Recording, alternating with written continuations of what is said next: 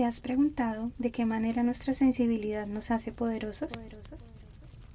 ¿Qué pasaría si dejamos de clasificar nuestros sentimientos como buenos o malos, de reprimirlos y esconderlos y nos abrimos a verlos como el mayor regalo de ser humanos y la señal de que estamos vivos?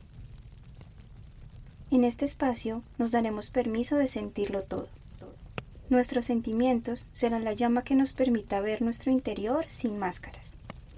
Exploraremos y cuestionaremos las creencias que nos han sostenido y también las que nos han limitado en el camino hacia lo que soñamos ser. Encendamos juntos la llama de la transformación. Acompáñame en un viaje de autodescubrimiento y liberación. Encuentra aquello que estás listo para soltar, aquello que ya no te define, y deja que arda.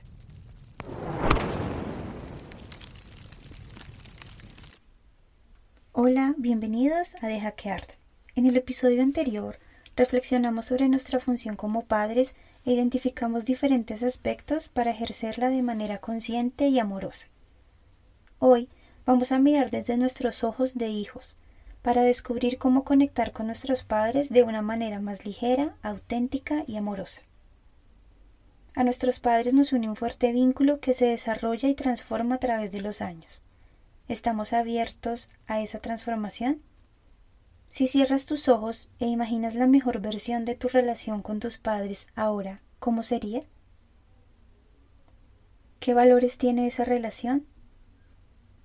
Respeto, atención, reconocimiento, apoyo, libertad, perdón, amor.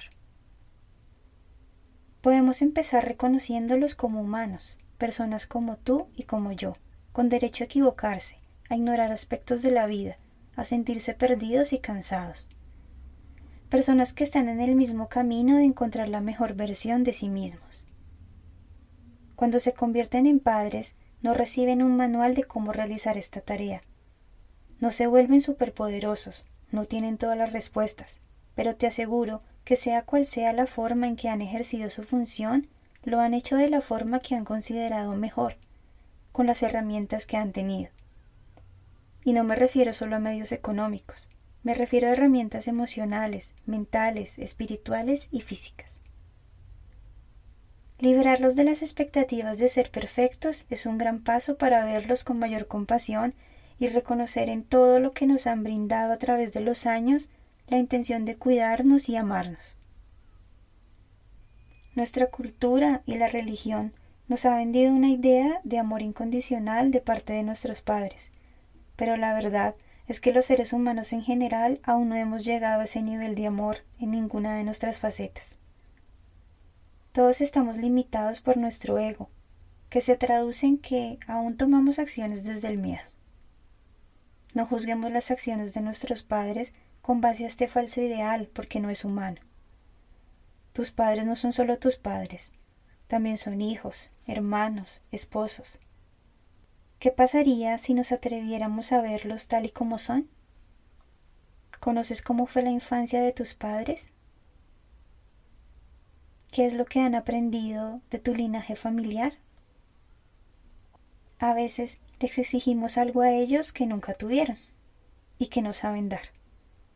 ¿Qué pasaría si en vez de decir mi madre no me da las suficientes muestras de cariño, cambio la afirmación por mi madre no recibió las suficientes muestras de cariño. Y me acerco yo a darle todo eso que no había recibido. ¿Puedes sentir lo poderoso que es abrir tu corazón a entregar y no a exigir?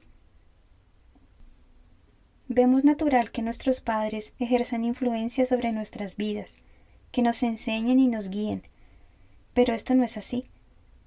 Como toda relación somos maestros y aprendices, también estamos aquí para enseñar a nuestros padres. Estamos aquí para abrazarlos y apoyarlos, para hacer esos nuevos ojos y oídos con los que se atrevan a ver el mundo. Pero esto no lo podemos hacer si no sanamos nuestra relación con la aceptación y el perdón, y emprendemos el camino de independizarnos física y emocionalmente de ellos, responsabilizándonos de nuestra vida, que por supuesto lleva su tiempo y su ritmo. Lo hacemos el día en el que no tomamos decisiones basadas en su aprobación o en obtener un reconocimiento de ellos, pues los liberamos de la carga de tener la respuesta correcta para nosotros o de la culpa de un consejo equivocado. Cuando no limitamos nuestros sueños y anhelos por miedo a decepcionarlos o a que se distancien de nosotros, y nos mantenemos fieles a nuestra visión, mostrándoles que es válido aventurarse en búsqueda de nuevos caminos. Cuando nos permitimos descubrir la sabiduría en el camino que ellos han transitado, honramos, respetamos y aceptamos su historia, pues también hace parte de la nuestra. No necesitamos idealizar a nuestros padres para reconocer lo inmensamente valiosos que son y lo perfecta que es su presencia en nuestras vidas. Hasta aquí este episodio, nos vemos el próximo martes.